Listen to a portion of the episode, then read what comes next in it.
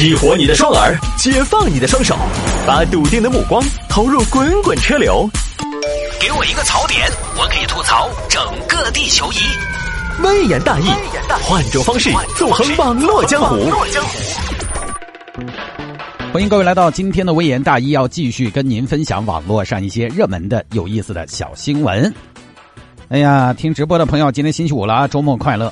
成都的疫情呢，每天依然有持续的新增。接下来这个周末呢，还是请大家做好防护措施，减少聚集，戴好口罩，做好手部卫生。这两天说实话，我们单位啊有一些减员，因为刚好呢，我们单位就在高新南区嘛，恰好呢，我们很多同事也都住在高新南区或者是天府新区附近，所以这次呢受到的影响还是比较大的。前天呢，一个同事被喊回去健康监测了，昨天又有一个同事呢也被喊回去健康监测了，居家。这儿我们今天掐指一算，我们频率十多个人，只有两个人不住这一房，所以我想了一下，万一万一啊，我就说万一，反正我这次又要居家的话，我就不录节目了。尤其在家录节目吧，你感觉还是不是那么回事儿。反正这个东西呢，大家也不用那么的担心。但是呢，在周末的时候呢，大家还是要注意防范，注意稳到点儿，配合政府的防控措施，不信谣，不传谣，做好防护就差不多了。好嘛，下了节目之后呢，也欢迎各位来跟我们进行交流和互动。我的个人微信号呢是拼音的谢探，数字的幺三，拼音的谢探，数字的幺三，加为好友来跟我留言就可以了。最近呢，这个成都也取消了限行措施，周末的晚高峰相对来讲也比较拥堵一点。你要堵在路上没什么事儿，你也可以在安全的情况下来添加我的个人微信号，拼音的谢探，数字的幺三。加为好友来跟我留言就可以了。来吧，言归正传，分享今天的小新闻。有听众朋友说，摆一下这个事情：女子健身房上私教课，腿被压折。压折这个事情发生在河北，河北一个杨女士，杨女士呢去年在当地一家健身房找个私教，八月二十九号这天去了。好了，杨女士今天的锻炼就到这儿了。来，最后我们来做一下什么？做一下拉伸运动。咋拉伸呢，教练？你躺下来，左腿左腿蹬起来。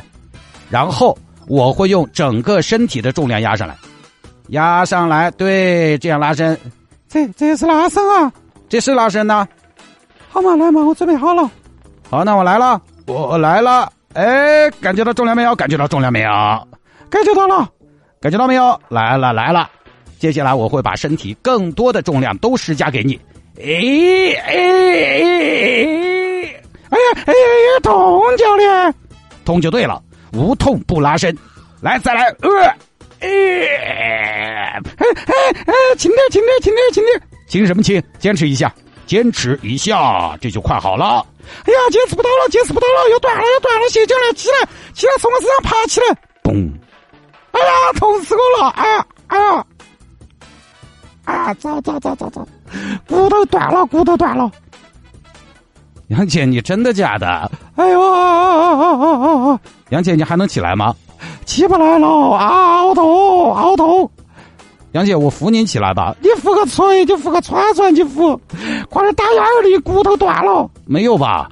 那么响一声，你没听到说没有？快打幺二零！杨姐，你没开玩笑吧？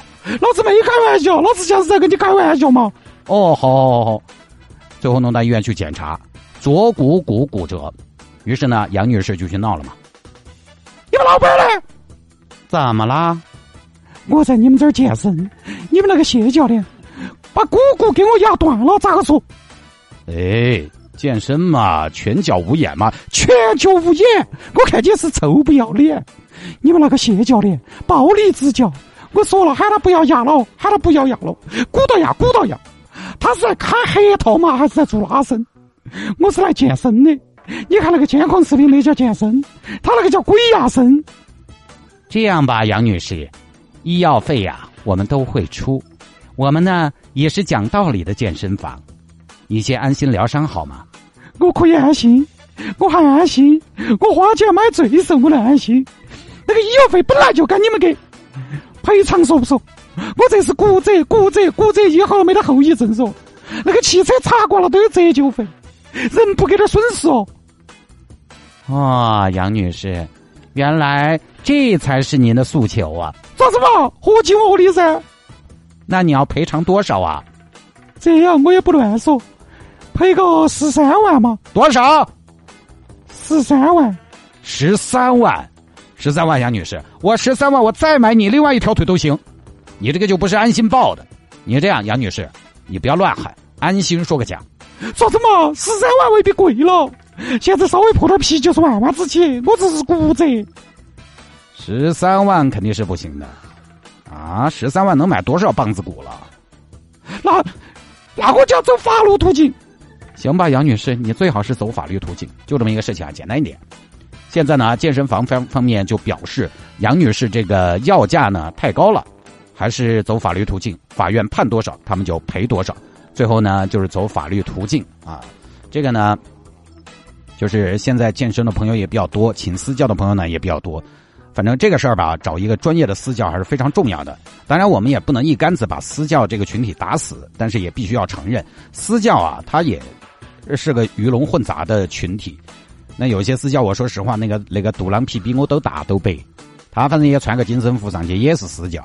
那有些私教呢，之前其实就是销售，突然有一天，可能甚至培训一周就上岗当私教了。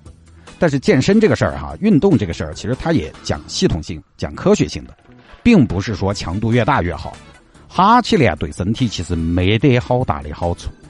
这个行当呢，它现在就是呈现出一种没有门槛、没有硬性的资质的要求这么一种现实。这个他这个行业跟教师不一样，必须要有教师资格证，对吧？他这个没有资格证。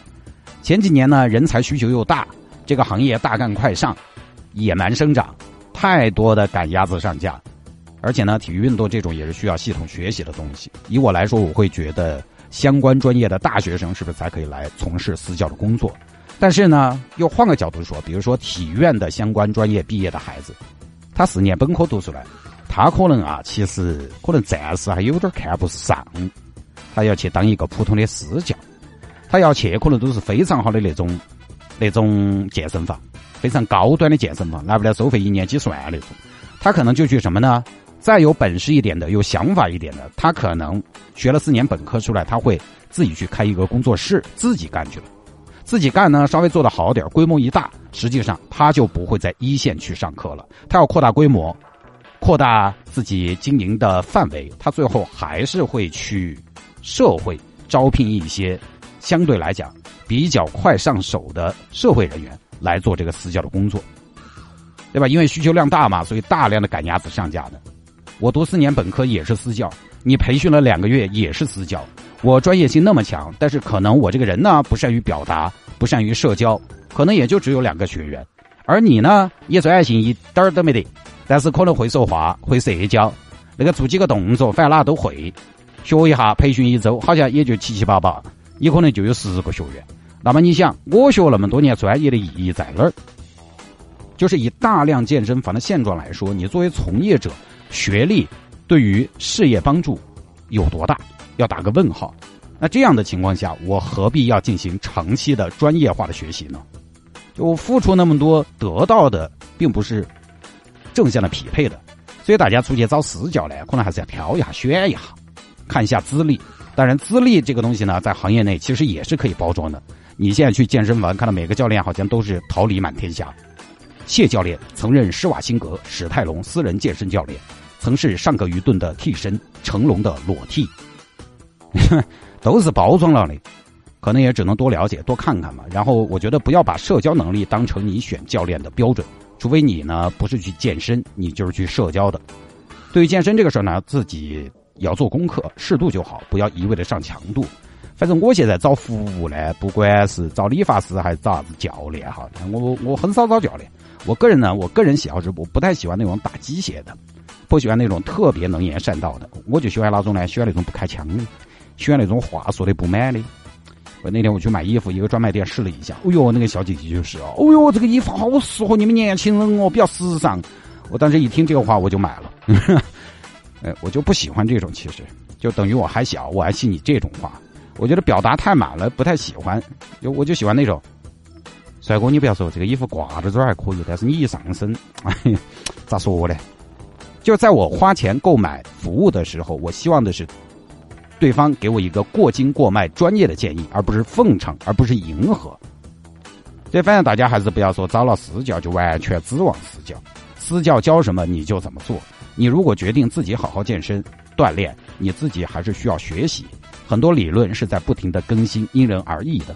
教练他可可能懂锻炼，但不一定懂你，所以还得是你自己最了解你自己。不说了啊。